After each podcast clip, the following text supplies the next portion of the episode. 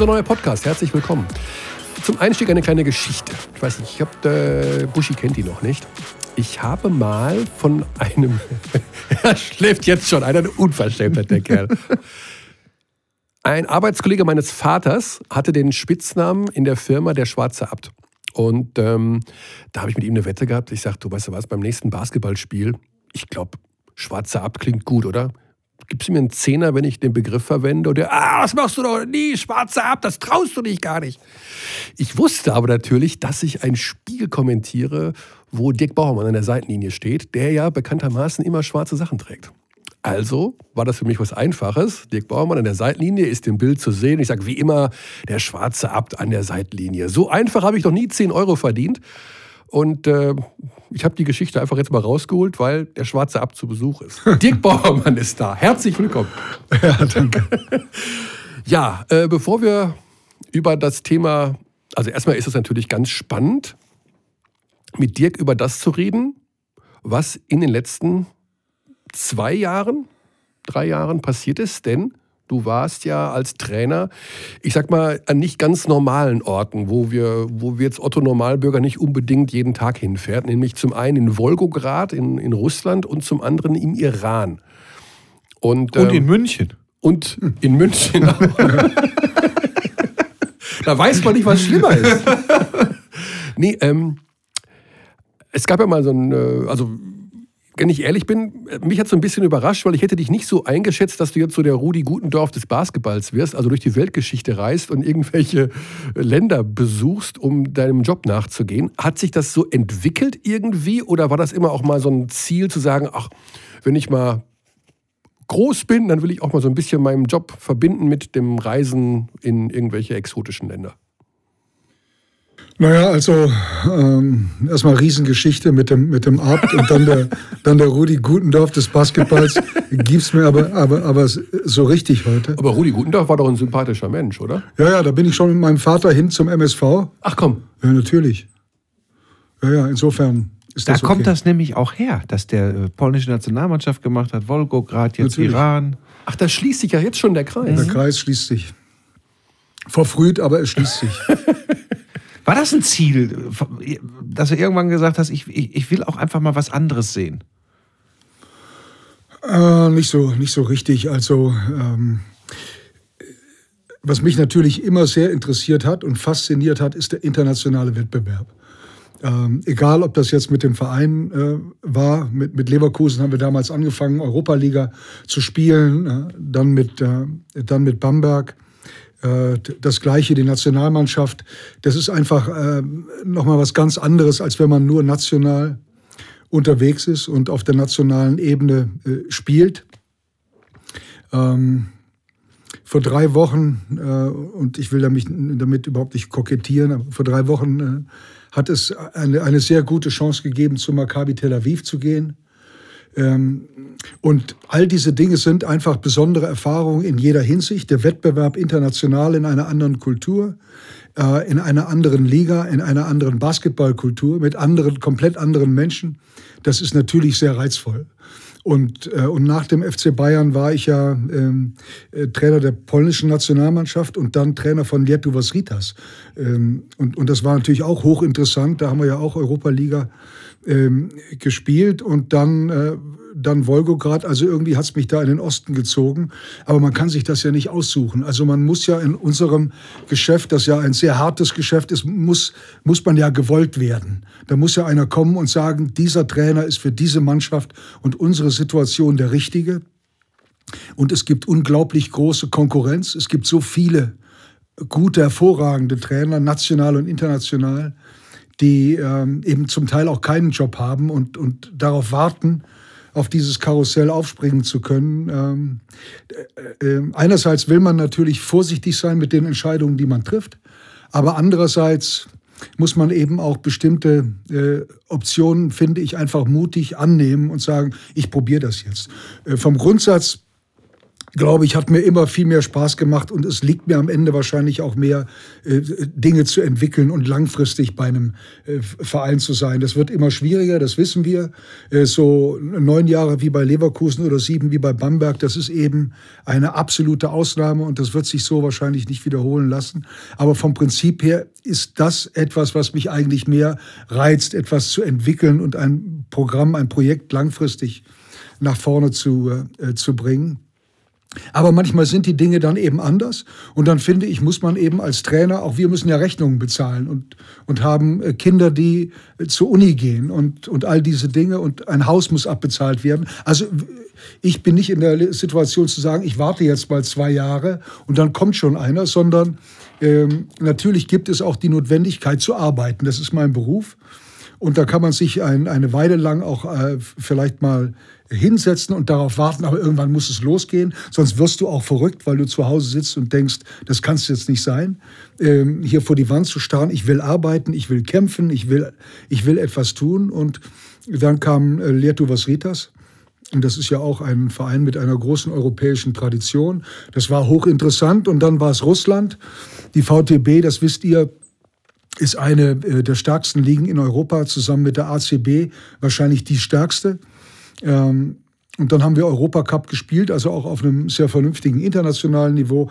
Das fand ich äh, sehr interessant und ähm, das war natürlich äh, schon sehr schwer. Also äh, Kindergeburtstag war das wirklich nicht. Die Bedingungen waren schwierig, die Stadt, der Präsident. Alles war nicht einfach, aber trotzdem, es war eine riesen Herausforderung. Komm, hau mal ganz kurz die Geschichte raus, dass der Präsident äh, äh, dann auch äh, ähm, mal mitspielt. Ich meine, das muss man sich geben. Es muss man sich wirklich geben, dass der Präsident sagt, kann, kann, ich nicht auch mal mitspielen? Und damit wir das nicht immer nur erzählen, schilder das mal ganz kurz. Das ist ja äh, für hiesige Verhältnisse unvorstellbar. Ja, das war auch für mich unvorstellbar.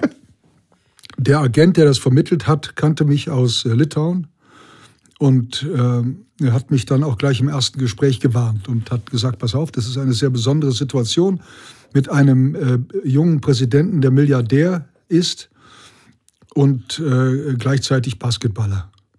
Ähm, im, äh, er war 35, 36 Jahre alt, hat äh, seitdem er 16 ist Basketball auf einem ordentlichen Niveau gespielt, nie das höchste Niveau, aber in Russland so äh, zweite Liga, äh, Super League heißt diese Liga und so, das hat er gespielt. Also das war jetzt nicht irgendwie einer, der sich weder bewegen konnte noch einen Bierbauch hatte, sondern äh, das war ein, ein Sportler, ein Basketballer, der das Spiel liebt.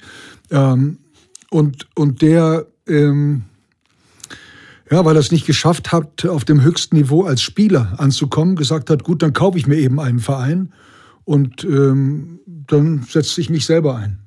Und das hat mit den Trainern, die er da vorher hatte, eben auch funktioniert. Ne? Die haben äh, so, gesagt, pass auf, wenn du spielen willst, ne, du bezahlst mich gut, dann, dann, dann können wir das machen. Und, und der kann auch spielen. Ne? Also er ist zwei Meter groß und ist ein ordentlicher Vierer und kämpft wie ein Löwe. Man kann sich das nicht vorstellen, dass Milliardäre sich nach jedem Ball auf den Boden schmeißen, ist ungewöhnlich, aber so ist er. Ähm, und, und wir haben halt immer wieder lange Gespräche darüber geführt, dass ich das für eine ganz schlechte Idee halte und so weiter und so fort. Und das hat er auch zu einem äh, großen äh, Teil akzeptiert.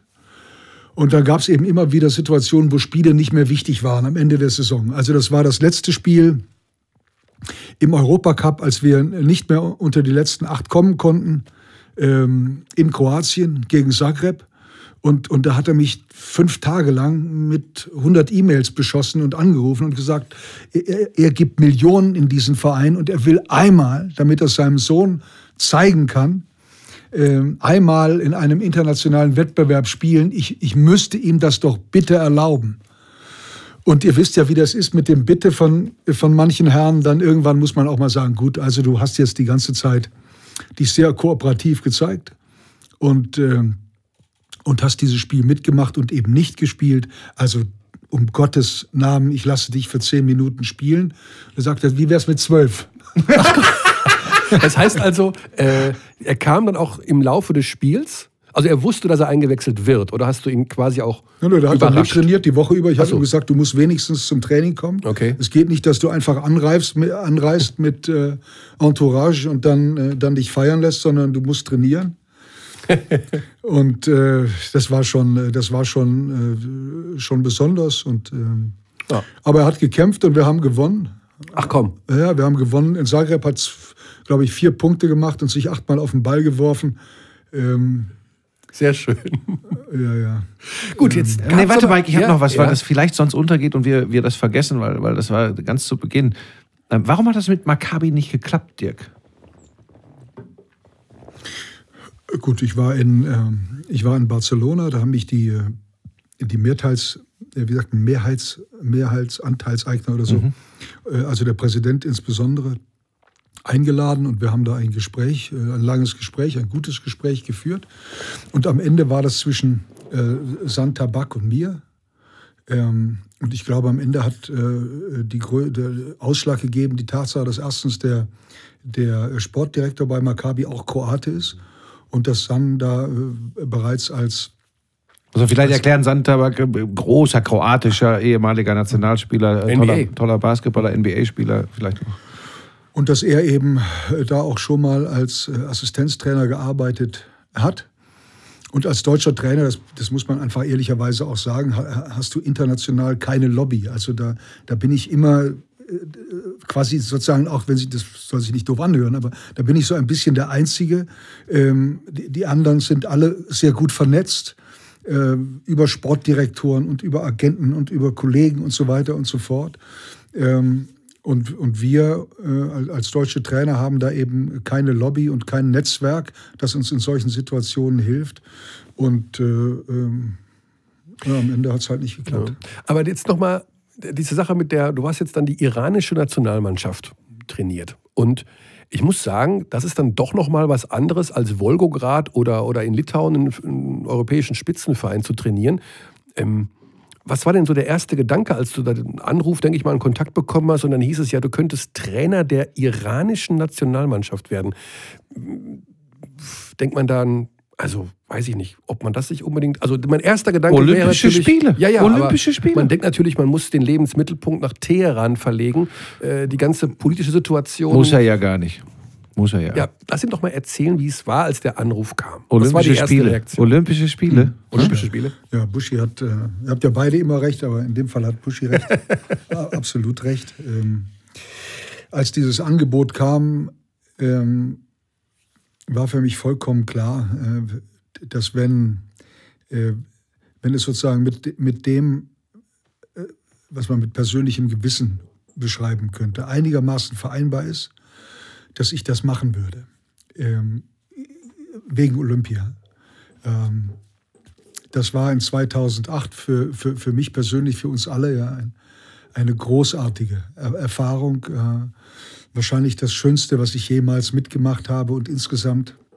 Hallo, ihr Neinsager in Hamburg, hört euch das genau an. Ja, erfahren, erfahren habe. Und ähm, natürlich ist es immer noch mal was ganz anderes, wenn man es mit äh, äh, oder für das eigene Land macht und dort teilnimmt, äh, als wenn man es mit einer, einer Nationalmannschaft macht, die nicht das eigene Land repräsentiert, mhm. sondern ein anderes, das ist klar. Aber es sind eben trotzdem Olympische Spiele. Und insofern ja, habe ich versucht, das einigermaßen äh, äh, gut abzuwägen und mich dann aber relativ schnell en entschieden zu sagen, ich versuche das, weil zu Olympia äh, hatte ich da, das große Privileg, einmal äh, mhm. zu kommen, was den wenigsten Trainern und, und Spielern äh, möglich ist. Und es dann ein zweites Mal zu tun, wäre unglaublich. Und deshalb habe ich es am Ende. Ja. Äh, Dazu musste man diese Asienspiele gewinnen. Korrekt. Um äh, sich direkt für Rio zu qualifizieren. Ihr seid Dritter geworden. Genau. Das heißt also, es hat nicht geklappt mit der direkten Qualifikation. Aber es gibt auch noch mal die Chance, über ein vorolympisches Qualifikationsturnier sich zu qualifizieren. Also das gleiche Problem, was die Deutschen irgendwie haben. Da ist jetzt der aktuelle Stand, äh, Dirk, dass ich da jetzt nichts Falsches rede. Du bist da auch wieder für engagiert worden für diese Aufgabe. Ist das so korrekt? Ja, also ähm, der Plan der Iraner ist es, eine Mannschaft, also es gibt zwei Pläne. Der eine ist ein kurzfristiger, sich für Olympia zu qualifizieren, der andere ist ein langfristiger, nämlich eine Mannschaft aufzubauen, die 2019 bei der WM in China eine gute Rolle spielen kann. Ähm, und um die beiden Dinge geht's. Und ähm, wir sind noch immer in Verhandlungen darüber, wie man beides zusammenfügen kann. Äh, mir aber gleichzeitig die Möglichkeit zu geben, dass wenn eine interessante Aufgabe in Europa oder in Deutschland sich eröffnet, da nicht ähm, Nein sagen zu müssen, weil es einen so langfristigen, also einen Vierjahresvertrag gibt.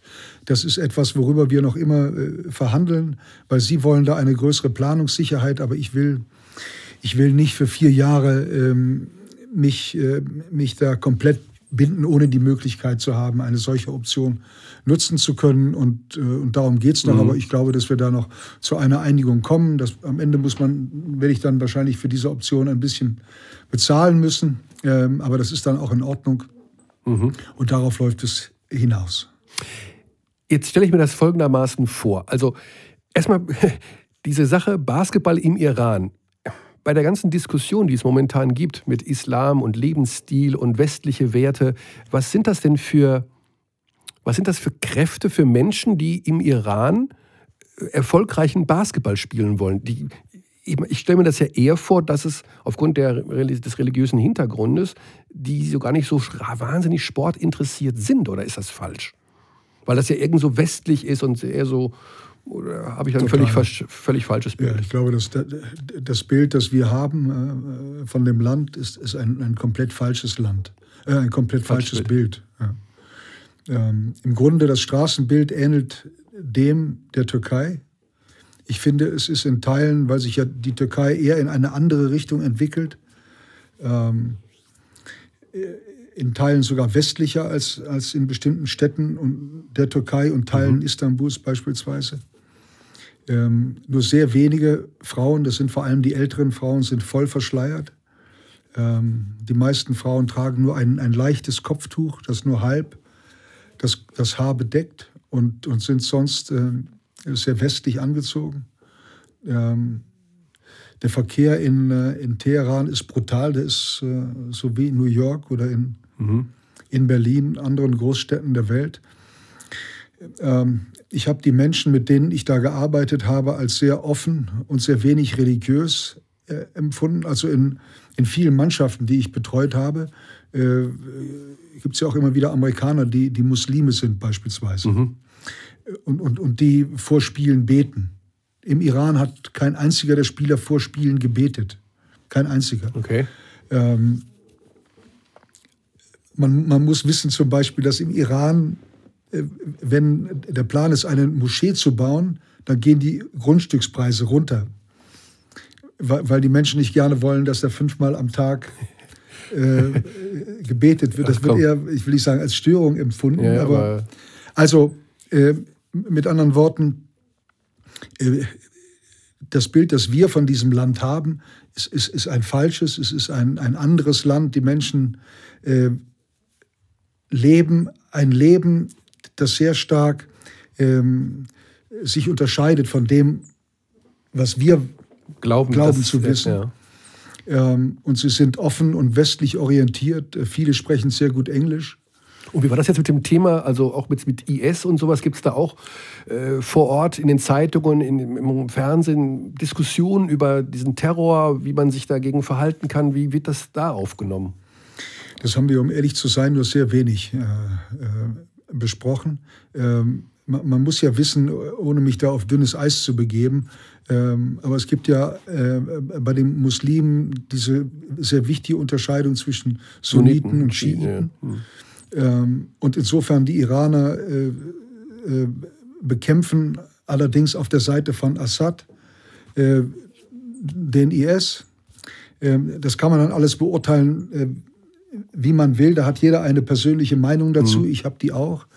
Ähm, aber am Ende, das muss man auch noch mal sagen, ohne da ausweichen zu wollen, bin ich da dann eben doch Sportler und Trainer und bin da, um einer Aufgabe und einer mhm. Verantwortung gerecht zu werden. Das, ähm, das macht es natürlich trotzdem notwendig, über diese Dinge nachzudenken und zu reflektieren und für sich da irgendwie eine Haltung äh, zu finden. Äh, einfach ist das nicht, keine Frage. Aber am Ende bin ich eben da, um, um eine Aufgabe erfolgreich zu erledigen. Und die besteht darin, äh, zunächst mal sich für Olympia zu qualifizieren. Mhm. Ja, es ist auch dünnes Eis. Ne? Wir könnten dann auch irgendwann die Rolle der Amerikaner im Nahen und Mittleren. Osten diskutieren und wären vielleicht viel eher beim Grundproblem als über die Rolle, wie der Iran den IS bekämpft. Also ja. ich, nee, es geht nur darum, wie man jetzt als äh, Basketballtrainer im Alltag, jetzt wenn man durch Teheran läuft, mit dem Thema auch konfrontiert wird. Also ist Im Alltag, Michael, im Alltag wird man da überhaupt nicht mit nicht. konfrontiert.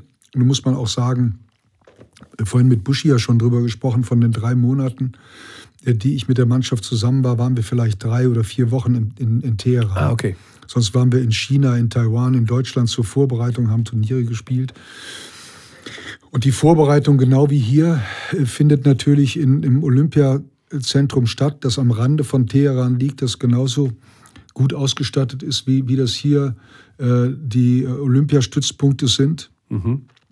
Ähm, die Spieler waren, ja, waren unglaublich offen für ja auch andere Ideen. Bisher waren die, die Trainer ja immer äh, Serben. Ähm, und, und, und jetzt sozusagen auch einen, mal einen anderen Ansatz äh, zu haben, anderen Ansatz der Führung, der Motivation, des Miteinanderumgehens und so weiter. Äh, vielleicht auch in Teilen äh, in, in, in Basketball spezifischen Sachen. Äh, das haben sie also ja, sehr, sehr offen angenommen und, und, äh, und, und sehr gut umgesetzt. Sie waren sehr extrem respektvoll im Umgang, äh, sehr, sehr angenehm. Ähm, also das hat äh, großen, großen Spaß gemacht. Ähm, äh, sie sind, wenn man das so sagen darf, wenig verdorben vom, vom großen Geld. Es gibt drei, die viel Geld in China verdienen äh, Haddadi hat in der NBA gespielt, fünf mhm. Jahre lang, ist jetzt in China und verdient in fünf Monaten 1,8 Millionen Dollar. Ähm, aber das sind alles gute Jungs, mit denen man wirklich sehr gut arbeiten kann und die, die sehr mannschaftsorientiert denken und, und fühlen und auch spielen. Also das hat schon, schon mhm. großen Spaß also gemacht. Die meisten spielen dann in einer iranischen Liga. Korrekt, ja. Spielen in der iranischen, in der iranischen Liga. Das ist eine, eine Liga, in der sehr ordentlich bezahlt wird. Man merkt natürlich an der Infrastruktur überall, dass das Land über so viele Jahre jetzt äh, ähm, unter den Sanktionen zu leiden hat. Da gibt es einen riesen Aufholbedarf. Nicht umsonst war ja auch Sigmar Gabriel dann eine Woche nachdem klar war, diese Sanktionen werden mehr und mehr abgebaut, da, weil, weil dieses Land hat unglaubliches Potenzial. Es hat Öl im Süden, es hat Gold im Norden. Ähm, es hat eine, eine junge, äh, sehr gut ausgebildete Bevölkerung. Ähm, also insofern ein Riesenpotenzial und das sieht die, die deutsche Wirtschaft natürlich wie andere auch. Mhm. Äh, bisher haben das alles die Chinesen gemacht. Flughäfen gebaut und Straßen und so weiter. Ah, okay. Und, und äh, ja, da gibt es, glaube ich, auch für unser Land ein, äh, eine, eine riesige Möglichkeit. Nochmal, deshalb war ja auch äh, Sigmar Gabriel äh, im Juli oder so da.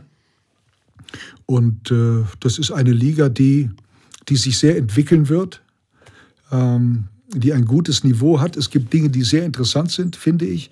Äh, also ähm, man darf nur einen Ausländer haben, das sind fast immer Amerikaner. Ach so. Es gibt, äh, es gibt einen Kroaten, es gibt, es gibt einen, einen Litauer, sonst nur Amerikaner.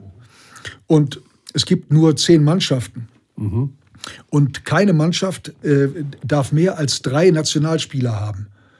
Der, der, der, Verband, der Verband hat eine 24er oder so Liste die, äh, die festlegt, welche Spieler als Nationalspieler äh, gelten und als solche definiert sind. Und äh, kein Verein, also auch der mit dem meisten Geld, und es gibt einige, die haben sehr, sehr viel Geld, äh, dürfen mehr als drei verpflichten, um sicherzustellen, dass das immer noch so, so, ein, so, ein, Element von, äh, also einerseits ein Element von Wettbewerb, äh, bestehen bleibt und zweitens, dass sichergestellt wird, dass Nationalspieler nicht auf der Bank sitzen. Ah. Also wenn ich nur drei Nationalspieler haben kann, äh, dann müssen die auch spielen. Also wenn ich nur einen Ami habe und ich habe viel Geld und ich setze mir dann noch äh, neun oder so Nationalspieler hin, nur damit die kein anderer hat, dann äh, werden die am Ende nicht so mhm. viel spielen, wie sie es tun, wenn es nur drei davon gibt. Das ist der Gedanke. Und, ähm, und äh, Liga und Verband sind nicht wie hier zwei unterschiedliche Organisationen, sondern die, die, äh, die Liga wird vom Verband geführt. Finde ich auch war und nochmal ein Gedankenwert, da kommt man gar nicht mehr so drauf. Ne? Das ist ja mittlerweile schon auch in Deutschland in also, anderen Sportarten Ne, da gibt es ja gute Gründe, weshalb, weshalb hier ein anderer Weg beschritten wurde. Aber was es macht, ist natürlich, es erlaubt zum Beispiel dem, dem Nationaltrainer, Dinge, die er für die Nationalmannschaft für wichtig hält, mhm. viel schneller umzusetzen. Also, Olympia-Qualifikation, wenn die Deutschen dabei sind, findet Anfang Juli statt. Vom 3. bis zum, oder 5. bis 5. zum 11. Bis 10. So. Ja. Mhm. Ähm, wenn das letzte Saisonspiel Mitte, Bayern gegen Mitte Bamberg, Ende Juni. Ende Juni ist, wie, wie lange will, äh, hat ja. Chris Zeit, die Mannschaft vorzubereiten? Im Iran kann ich als Bundes als Nationaltrainer sagen, Freunde, wir brauchen zwei Monate, verkürzt die Saison und dann stehen die Jungs stramm und verkürzen die Saison. Das ist ja. Das macht es einfacher. Das ne? also, einfacher, ja. Was auch damit zu tun hat, dass die Nationalmannschaft einen ungleich höheren Stellenwert in dem Land hat, als, äh, als das vielleicht hier der mhm. Fall ist. Also da, da wird viel mehr dafür getan, dass die Nationalmannschaft international mhm. erfolgreich ist, als das hier der Fall ist. Wie siehst du denn eure Chancen, das in so einem Vorquali-Turnier zu schaffen? Realistischerweise sind die Chancen nur sehr klein. Ähm, als wir in, in 2008 äh, waren es zwölf Mannschaften, eine Gruppe in, in Athen. Und drei sind weitergekommen. Das waren dann wie fast immer äh, drei Europäer. Jetzt macht man das ja in drei Sechsergruppen.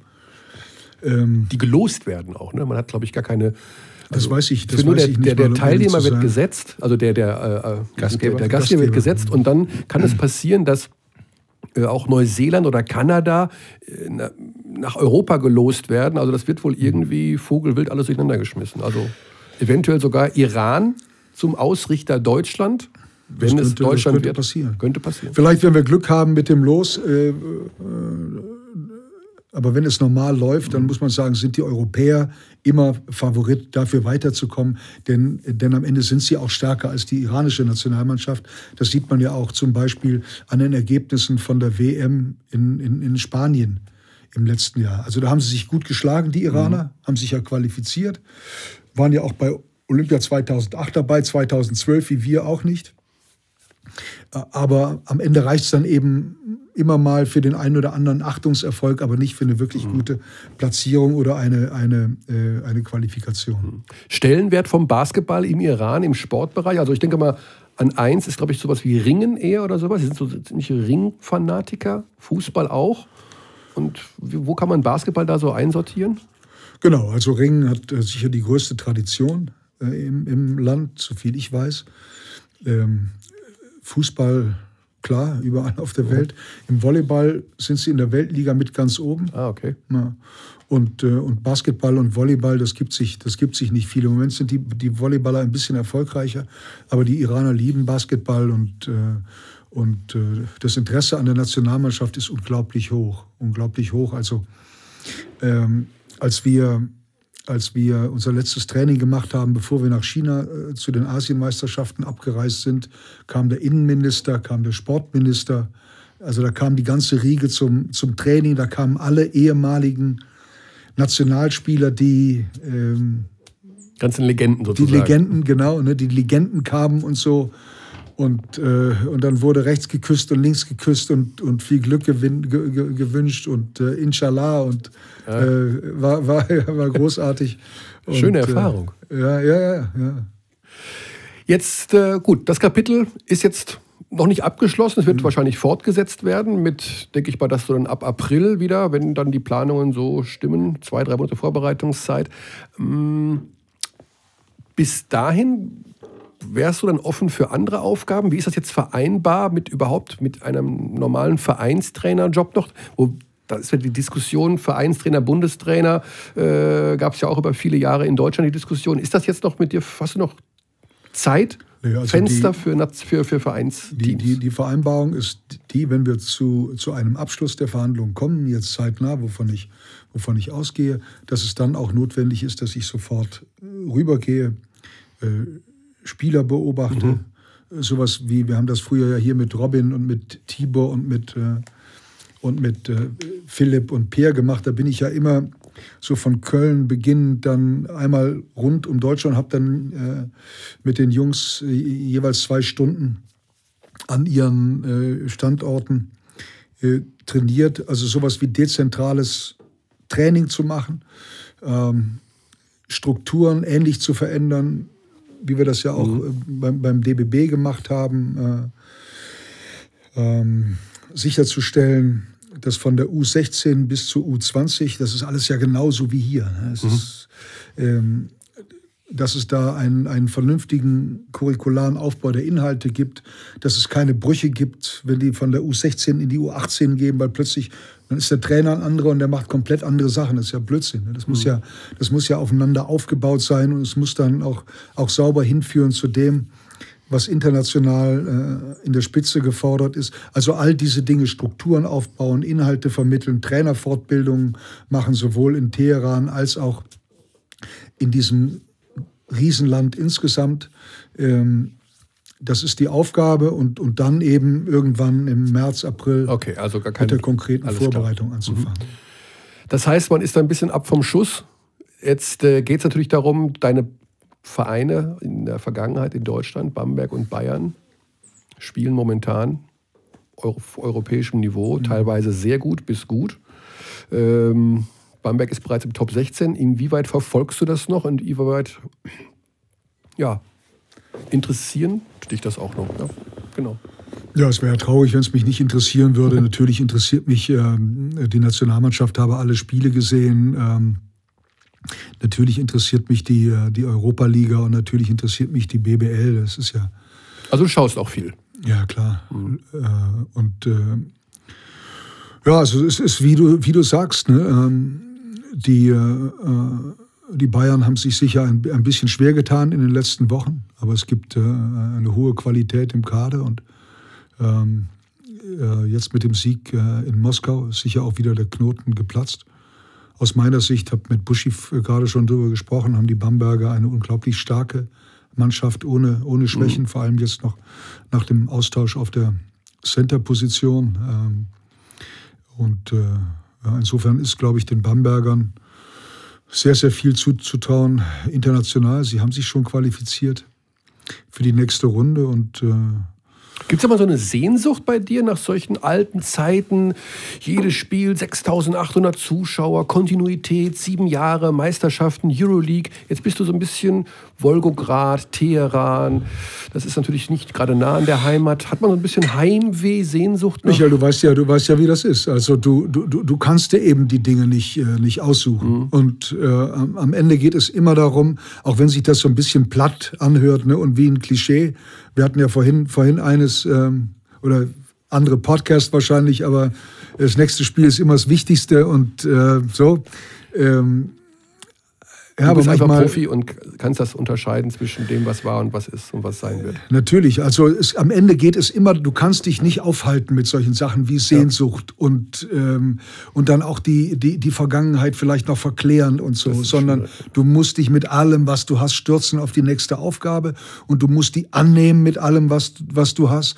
Und, und nur so geht's. Und ein, zwei Prozent weniger vom Trainer bedeutet in aller Regel auch schon den Unterschied zwischen Erfolg und Misserfolg. Mhm. Und insofern Insofern geht das nicht. Und dass ich die Zeiten äh, in, in Bamberg sehr genossen habe und dass äh, anderthalb Jahre beim FC Bayern auch unglaublich unglaublich gut waren und großen Spaß gemacht haben, das ist auch klar. Aber leider, äh, leider ist das vorbei.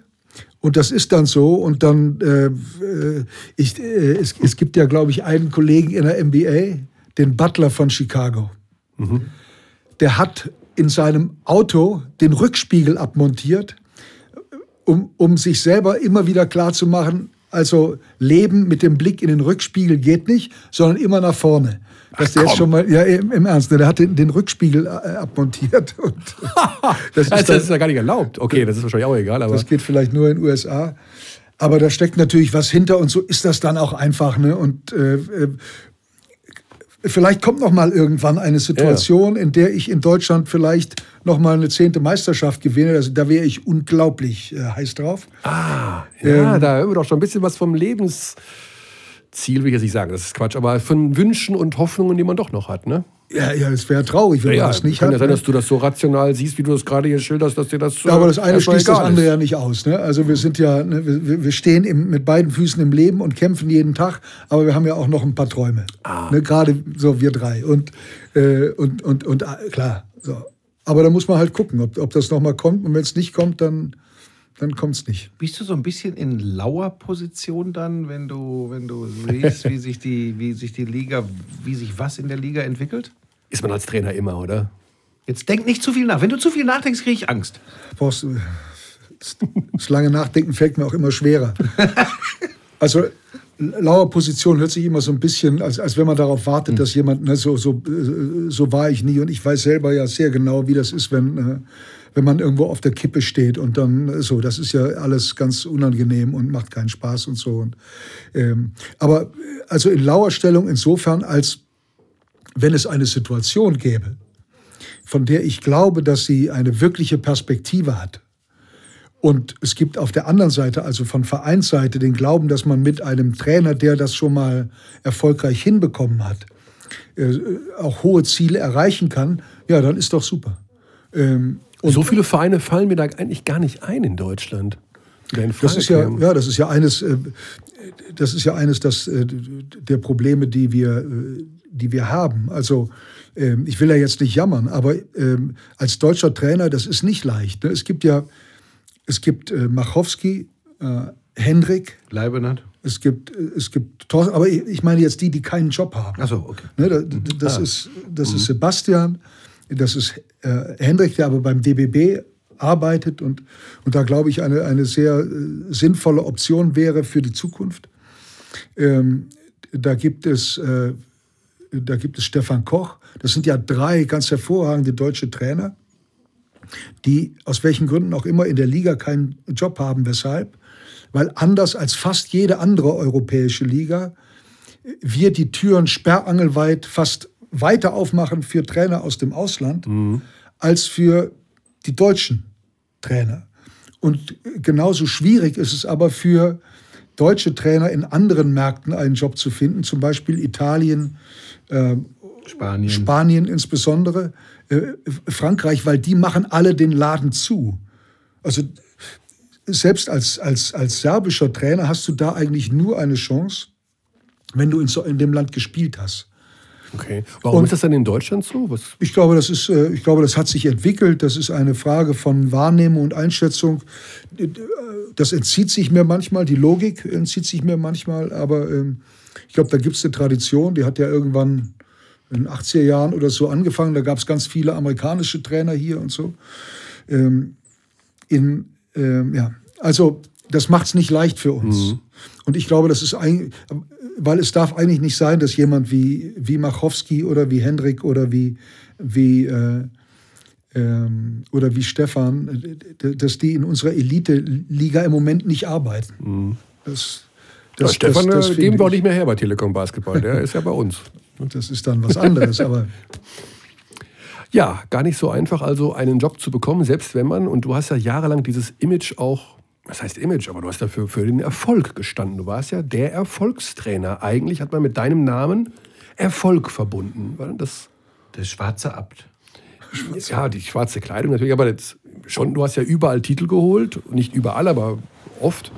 Und äh, eigentlich standst und stehst du für Erfolg. Wie, ja, aber es muss natürlich auch von, von, von beiden Seiten mhm. passen. Und äh, wenn man jetzt das Glück hat, äh, wie ich, weil ich ja eben auch Nationaltrainer war, äh, also wahrscheinlich wären zehn andere Kollegen mit dieser Mannschaft und mit Dirk und so weiter auch Vize-Europameister geworden oder hätten sich für Olympia qualifiziert. Also ich meine, ähm, aber allein die Tatsache, dass ich das gemacht habe und in dieser Situation war, hat natürlich dafür gesorgt, dass, es, äh, dass sich da so ein Respekt entwickelt hat im Ausland. Und dann die Europaliga-Geschichten und die ein paar Meisterschaften und so weiter.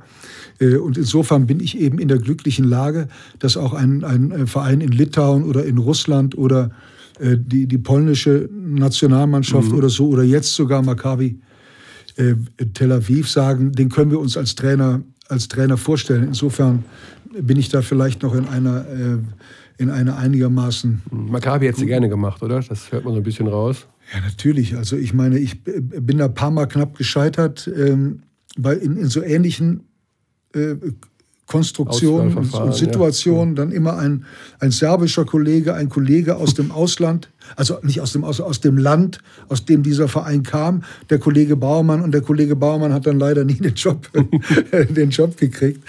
Und ich hatte so den Eindruck, auch nach dem Gespräch, da war das, das war richtig. Äh, das, da war ich ganz kurz davor mhm. und aber gut, so sind die Sachen. Und äh, also es hat mir schon zwei Tage, hat mir das richtig wehgetan. Das muss ich schon sagen, weil, weil das wäre es echt gewesen. Aber Ich kann mich sogar mal an ein Gespräch. Tel Aviv. Ich no pun sagen, intended. Vor sieben, acht Jahren haben wir mal kurz gesprochen. Da warst du mal in Israel mit der Mannschaft. Ich weiß nicht, das ist eine tolle Stadt. Du hast damals schon so vor Israel geschwärmt.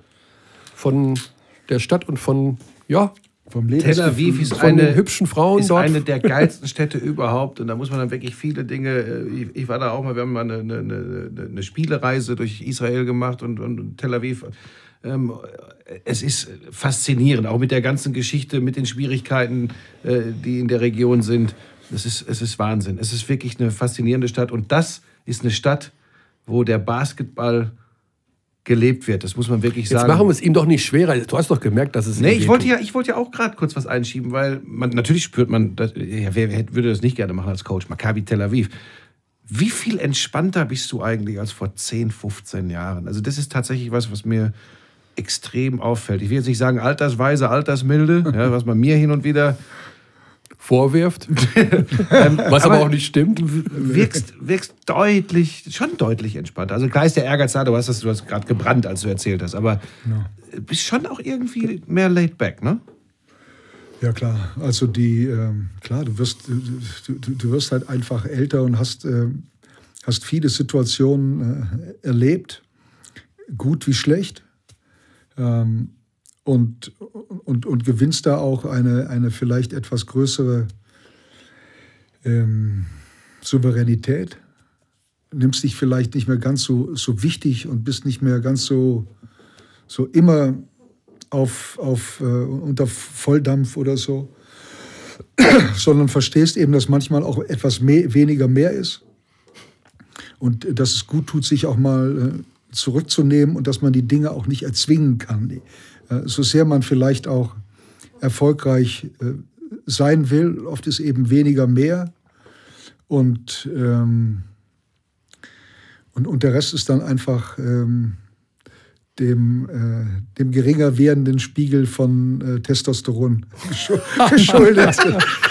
ja, ich denke mal, ja, wenn man die ein oder andere, ich denke mal, gerade wenn man negative Sachen erlebt, also ich denke mal, dass äh, dein Abschied aus München äh, sicherlich eine, der, eine sehr negativ behaftete Geschichte war aus deiner persönlichen Sicht, dass man dann auch irgendwann so eine, ich will nicht sagen, leck mich am Arsch halten, das wäre jetzt übertrieben, aber man wird einfach, also man denkt sich, weißt du was, egal und weiter. Also ich glaube, du kriegst einfach, ich glaube, solche Dinge äh, wie im, wie im wahren und richtigen Leben lehren dich einfach, du kannst nicht alles unmittelbar beeinflussen, sondern es gibt Dinge, ja. die überrollen dich, die, über, die überfahren dich und, du, und du, du, du musst irgendwann erkennen in der Verarbeitung, ich war Beifahrer. Ich glaube, das ist, das ist äh, irgendwann so eine wichtige Geschichte. Ich wollte da noch auf eins kommen, wenn wir, das schon so ein bisschen hier auch. Wir Person müssen ganz wichtig über das Buch noch reden von dir. Machen das wir gleich, ja, natürlich, wichtig. natürlich. Bücher sind immer wichtig, aber ich möchte noch eins, möchte noch eins ansprechen, weil, weil ich jetzt auch so spüre, ähm, dass ich, dass, dass Dinge im, im Umfeld der deutschen Basketballnationalmannschaft ähm, sich, sich verändern. Ähm, und jetzt möchte ich, hältst du es für möglich, noch für möglich, dass das, was, was, was früher passiert ist, dass, dass wir Übertragenden bei euch im Hotel waren, ähm, weil, weil mich Leute das immer wieder fragen, wie konnte der Bauermann, ausgerechnet der Bauermann, das zulassen, dass der, dass der Journalist, der es fürs Fernsehen überträgt, dabei ist. Glaubst du, dass sowas noch jemals in einer anerkannten, etablierten Sportart möglich sein wird? Oder ist einfach die Vorsicht, Professionalität in Anführungsstrichen zu groß, dass sowas nie wieder passieren wird? Weil ganz viele Leute sagen, das, wie ging denn das? Ja gut, ich glaube, das ist zunächst mal eine, eine Frage äh, des Vertrauens.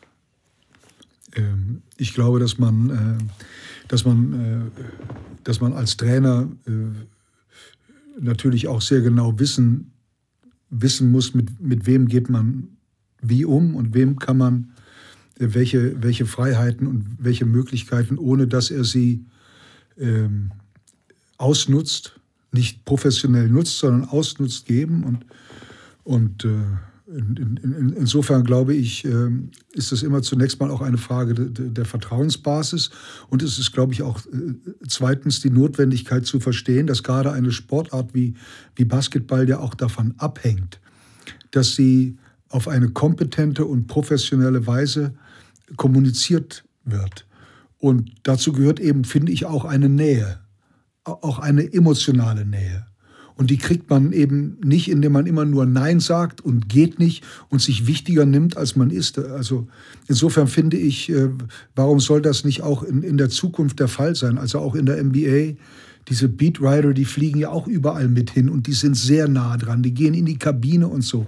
Also ich glaube zu glauben, dass Professionalismus im Verhältnis zum Journalismus ausschließlich Abgrenzung bedeutet, das ist nicht mein, mein, mein, das verstehe ich nicht. Ich glaube, das ist der falsche Ansatz. Äh, am Ende, äh, solange Fairness im Umgang gewährleistet ist und Professionalität, das beinhaltet auch immer Kritik, überhaupt keine Frage, ähm, dann glaube ich, muss man da auch, auch Nähe zulassen und, ähm, und insbesondere, wenn sich dann auch ein, ein, über die Jahre ein Vertrauensverhältnis entwickelt hat, dann äh, weiß ich nicht, warum das nicht auch jetzt funktionieren sollte. Ganz im Gegenteil, weil äh, äh, was unsere Sportart braucht nach wie vor ist eine bessere, professionellere Medienpräsenz. Und und äh, da glaube ich, muss man sich eben dann auch als Trainer öffnen und darf sich nicht aufs hohe Pferd der vielleicht auch falsch verstandenen Professionalität setzen und sagen, und immer nur weg. Die schaden nur, die stören nur. Das, das finde ich nicht. Da muss man auch schon mal über den eigenen Teller hinausschauen und so ein bisschen äh, das große Ganze im Blick haben. Ja. Ich finde das, find das aber ein total spannendes Thema, weil es gibt natürlich auch genau die gegensätzliche äh, Sichtweise, die sagt, da kommt irgendwas äh, an die Öffentlichkeit, was niemals an die Öffentlichkeit kommen kann. Ich, ich weiß noch, wie ich den Ivkovic erlebt habe. Ich weiß noch nicht mal mehr, wo es war, wo der seine, seine Spieler im Frühstücksraum oder beim Abendessen wie, wie, wie beim Militär hat antreten lassen. Ja. Das ist tatsächlich so. Äh, allein diese Einblicke zu bekommen, diese Geschichte gebe ich zu, habe ich dann zum Beispiel mal erzählt, weil meine Güte, ich habe gedacht, das kriegt er eh nicht mit. äh, aber es war natürlich auch klar, äh, wenn Dirk gesagt hat, so pass auf, wir haben jetzt eine Besprechung beim Frühstück, äh, wenn es geht, bitte 28 äh, Reihen weiter irgendwo am Tisch. Das wollen wir nicht unbedingt. Das, das ist eben das, glaube ich, wo man dann sagen muss, Vertrauen und da geht nichts raus, was eben nicht an die Öffentlichkeit gehört. Aber mich hat interessiert, ob du denkst, dass sowas nochmal möglich ist. Trotzdem ist das Mitteilungsbedürfnis ja da. Du hast ein zweites Buch geschrieben. das erste war keine gute Idee. Ja. Warum nicht? Ich glaube, weil, weil das Timing einfach äh, äh, schlecht war und, und nicht gut war. Ich glaube, das passte einfach nicht in das, was da beim FC Bayern gerade äh, passierte. Ah, okay. Mhm. Ähm, vorher hatte ja der Kollege Van Gaal ein Buch geschrieben. Ähm, da kam ich dann sozusagen in den falschen Sog. Ah. Also das war, das war, und, und da, da muss ich ehrlicherweise sagen, da bin ich auch gewarnt worden, aber dachte, äh, wie, wie man das ja schon mal so manchmal tut, ich wüsste es besser, aber das war keine gute Idee. Das war einer, einer, einer von vielen Fehlern, die ich gemacht habe beim FC Bayern.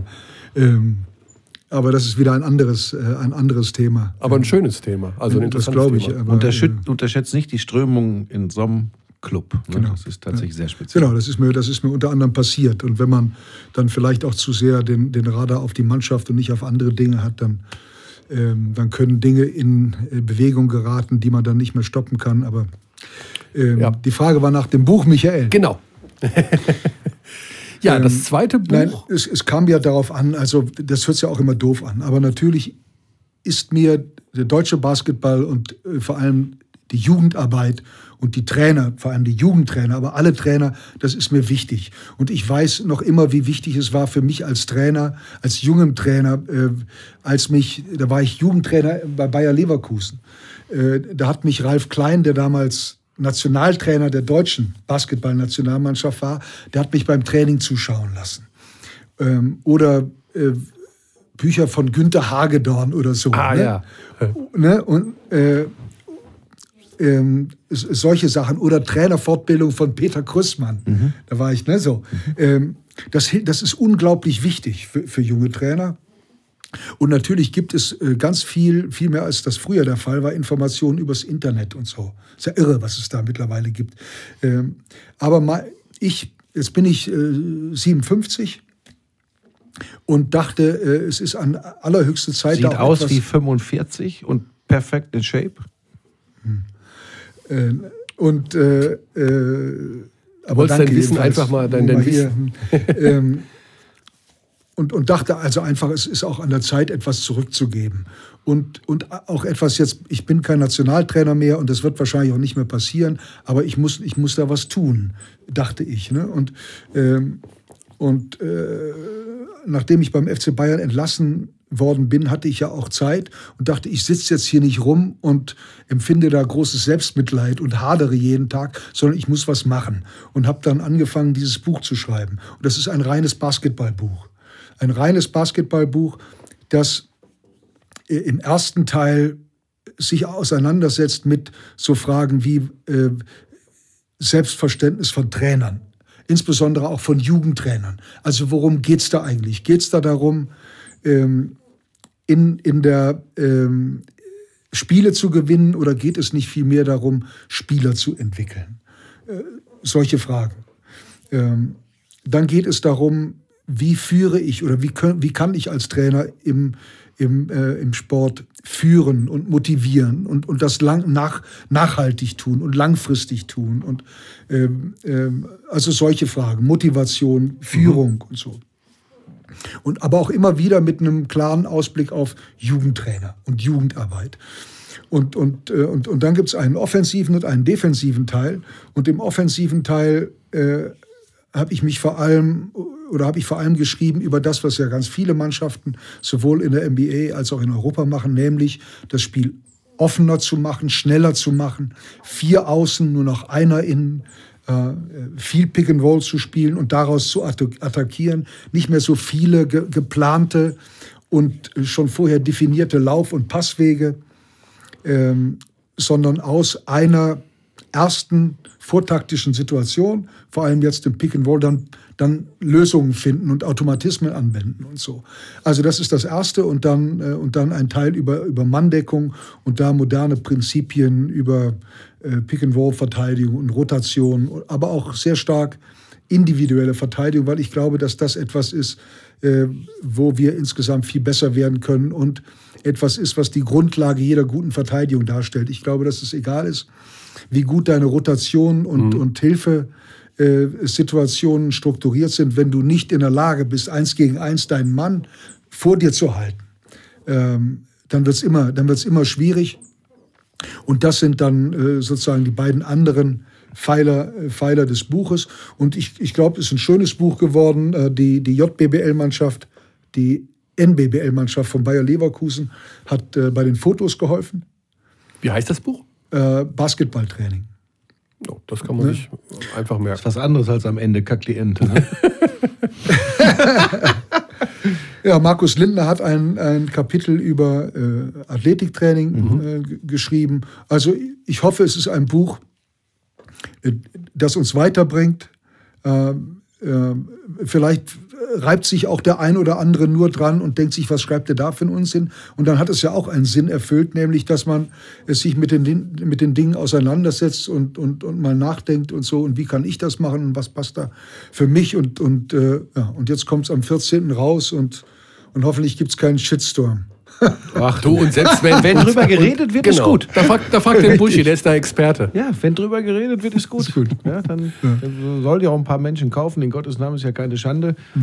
Aber ein ähm, schönes Thema, weil. Ähm, Switchen. Ich, ich wollte ja, jetzt zum Switchen kommen, weil. weil wir hatten neulich mal überlegt, äh, Buschi und ich, dass wir da mal einen ganzen Podcast drüber machen, weil sich ja so viel beim Basketball so viel verändert von der Spielweise her. Small Ball spielen, was momentan ja von Golden State in der NBA zur Perfektion praktiziert wurde und es uns eben auch aufgefallen ist, speziell bei der Bamberger Spielweise und generell eigentlich äh, bei vielen Mannschaften, dass ähm, ja, die Basketballer ich will nicht sagen immer kleiner werden, aber dieses Small Ball mit den ganzen Möglichkeiten, die sich daraus auch in der Verteidigung ergeben, das ist gerade hoch im Kurs. Wir, wir, wir reden drüber, weil vor allem werden sie athletischer. Und es geht ja darum, wie verteidigst du dieses Pick and Roll. Und, und, und früher hieß es ja, wann gehst du oben über den Block, wann gehst du unten drüber. Generell wird momentan unglaublich viel darüber diskutiert und immer wieder gesagt, es wird fast immer geswitcht. Ist das nur eine Empfindung oder ist das Fakt? Nein, das stimmt schon. Also ähm das Spiel hat sich in den letzten zehn Jahren ja insofern verändert und, äh, und Selko Obradovic hat damit angefangen, äh, mit, mit vier Außen zu spielen und einem Center zu spielen, der unserer Vorstellung von traditionellem Brettcenter überhaupt nicht entspricht. Also eher etwas mechanisch, zwei Meter zehn groß, stellt sich unten hin, äh, kriegt den Ball und spielt eins gegen eins mit dem Rücken zum Korb und wenn er gedoppelt wird, dann passt er vielleicht den Ball raus, sondern das Spiel hat sich entwickelt äh, in, in dem es offener geworden ist. In dem der Pick and Roll eine noch größere Bedeutung bekommen hat, äh, vor allem der hohe Pick and Roll als schon, als schon vorher. Und äh, es gibt ja immer diese, äh, dieses Aufeinanderreagieren von Angriff und Verteidigung. Und es ist eben sehr schwierig, diesen hohen Pick and Roll eindimensional zu verteidigen, also mit nur einer Form der Verteidigung und so ganz große, schwere, unbewegliche Centerspieler äh, können im Grunde nur diesen Pick and Roll auf eine Art und Weise verteidigen, nämlich sie sinken ein bisschen ab, helfen ein bisschen am Ball und wenn dann ihr Gegenspieler abrollt, dann gehen sie mit ihm mit. Ähm, alles andere ist, ist, ist, ist schwierig und äh, und das gibt dem Angriff natürlich ganz viele Möglichkeiten, dagegen zu attackieren. Vor allem, wenn sie auch Werfer haben oder Spieler haben, die sowohl passen können, vor allem auf die schwache Seite des Feldes, als auch aus dem Dribbling abstoppen und werfen. Und insofern ist es sicher notwendig, gerade weil der Pick and Roll so häufig gespielt wird, Alternativen der Verteidigung, vor allem auch aggressivere Formen der Verteidigung zu haben. Und da ist das Herausspringen das eine. Dazu braucht man eine Athletik, und das andere ist das Switchen. Und dazu braucht man auch natürlich eine schnelle Beweglichkeit der Füße, weil man ja dann als großer Spieler versuchen muss, einen kleineren Spieler, einen Aufbauspieler, den Ballbesitzer im Spiel eins gegen eins vor sich zu halten und ihn zu einem schwierigen Wurf zu zwingen. Und das können große, unbewegliche Spieler kaum. Also auch dazu braucht man eine Athletik. Und deshalb hat sich mehr und mehr äh, eine, ein, ein, äh, ein Center-Typ in den Vordergrund gespielt, der eben dem nicht mehr entspricht, was wir aus der Vergangenheit kennen, sondern der jetzt das ist, was früher ein Vierer war. Zwei Meter, vier, zwei Meter, fünf, zwei Meter sechs groß, aber extrem beweglich, sehr schnell, sowohl seitlich als auch nach oben. Eben mit der Fähigkeit, offensiv aus dem Pick and Roll explosiv und schnell abzurollen und damit Rotationen zu erzwingen, die man ausnutzt und andererseits eben den, den Pick and Roll äh, mehrdimensional verteidigen zu können. Vor allem eben auch durch den, durch den Switch. Und, äh, und, und dann gibt es ja auch noch Möglichkeiten, äh, das sozusagen zu erweitern. Das ist dann der Triple Switch. Äh, das machen die Bamberger zum Beispiel ganz hervorragend, das machen auch viele andere äh, europäische Mannschaften, damit man wenigstens, wenn man schon den einen Nachteil oben, wo ein großer gegen einen kleinen verteidigt, äh, hat nicht noch einen zweiten hat, nämlich unterm Korb ein kleiner gegen einen großen verteidigt. Deshalb bringt man von außen den nächstgrößeren Spieler nach unten und bringt den kleinen Spieler wieder nach außen und hat dann sozusagen nur noch ein Problem, mit dem man sich auseinandersetzen muss, nämlich das Mismatch äh, auf der Außenposition. Insofern ist das gerade, weil ja auch im europäischen Spiel der Raum viel kleiner ist, man extrem absinken kann, ist das eine sehr gute Art und Weise, den Pick and Roll zu verteidigen. Ja, super spannendes Thema, kann man stundenlang darüber philosophieren, gerade weil äh, scheinbar diese, diese kleine Revolution ja weltweit passiert. Also NBA geht voran, beziehungsweise da ist es massiv zu erkennen. Äh, in Europa, die Mannschaften machen es nach.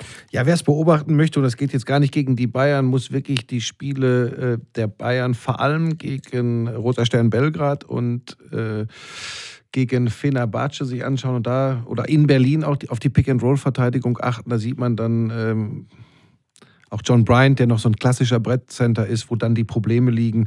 Kann man eigentlich das, was Dirk Bauermann hat, drunter legen unter einige Züge und sieht dann eben, wie, wie komplex das Ganze ist? Also vielleicht noch äh, ein, ein Gedanke, der äh, defensive Koordinator der Golden State Warriors ist ja mein Ex-Chef, der Ron Adams, für den ich ja ah. als Assistenztrainer an der Uni gearbeitet habe. Vielleicht können wir den mal überreden, einen Podcast zu machen.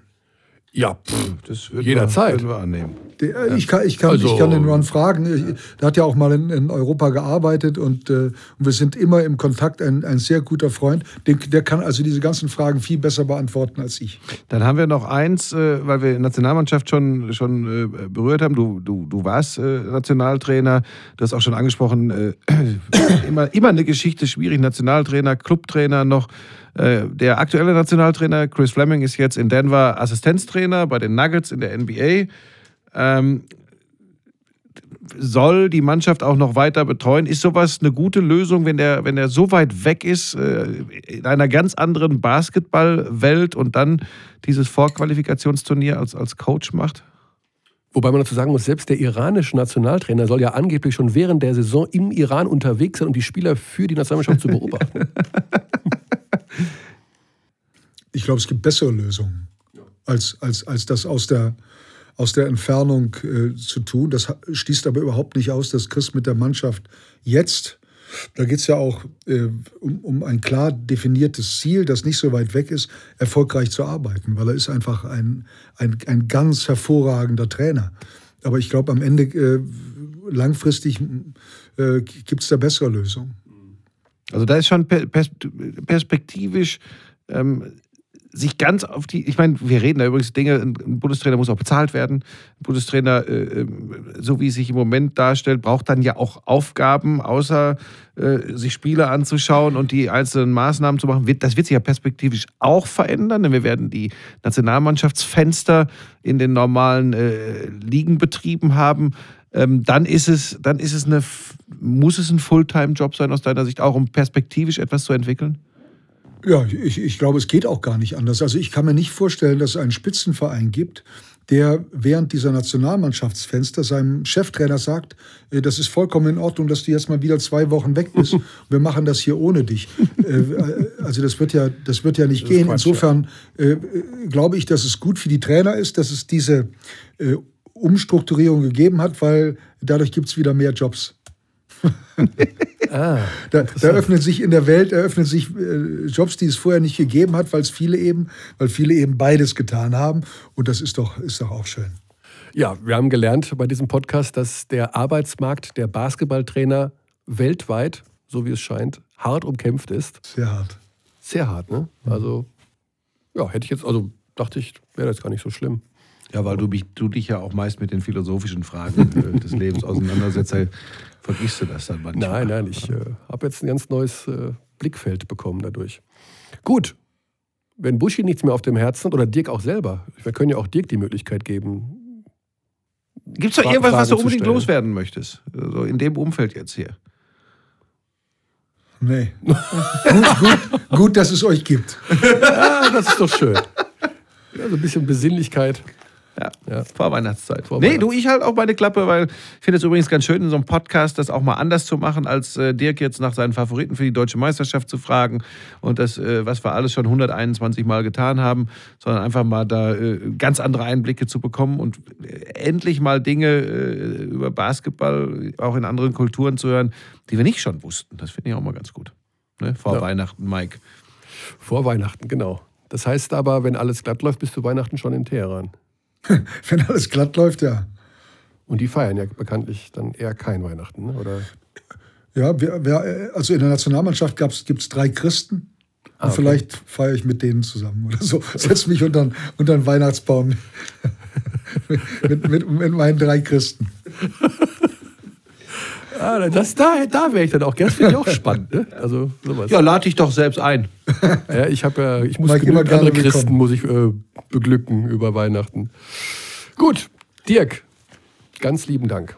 Sehr schön. Alles, alles, Vielen lieben alles Dank Gute. für die Einladung. Hat mich sehr gefreut mit euch beiden. Äh, ganz toll. Auf dass der Buch ein Bestseller wird und wäre noch besser, wenn das Buch ein Bestseller würde und nicht der Buch. Habe ich der Buch gesagt? Mhm. Ich war in, in Gedanken ja. schon beim nächsten Satz wahrscheinlich. Nee, unterm Weihnachtsbaum. Frohe ja. Weihnachten. Ja, frohe Weihnachten. Mein Gott, Wahnsinn, es ist wirklich bald Weihnachten. Danke, Dirk. Auf bald. Alles Gute. Grüße nach Teheran und mögst du alles gesund und heile überstehen. Und vielleicht sehen wir uns dann beim vorolympischen Turnier. Das wäre mein Traum. Also, wir übertragen das vorolympische Turnier ja. in Deutschland. Mhm. Iran wird unserer Gruppe zugelost mhm. und wir haben Deutschland gegen Iran in der Berliner Mercedes-Benz Arena. Am dein 6. Traum, Juli. Mike, mein Albtraum. Das wäre dein Albtraum, ne? Ja, stimmt. Aber die anderen Mannschaften sind Angola, Neuseeland und die Philippinen. Und das heißt, es geht nur um Deutschland und Iran, wenn er Rio kommt. Oder? Ja, und im Himmel ist ja.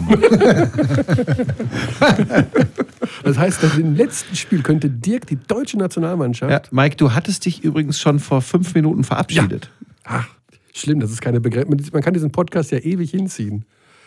Gut, danke und tschüss. Danke. Ciao. Danke.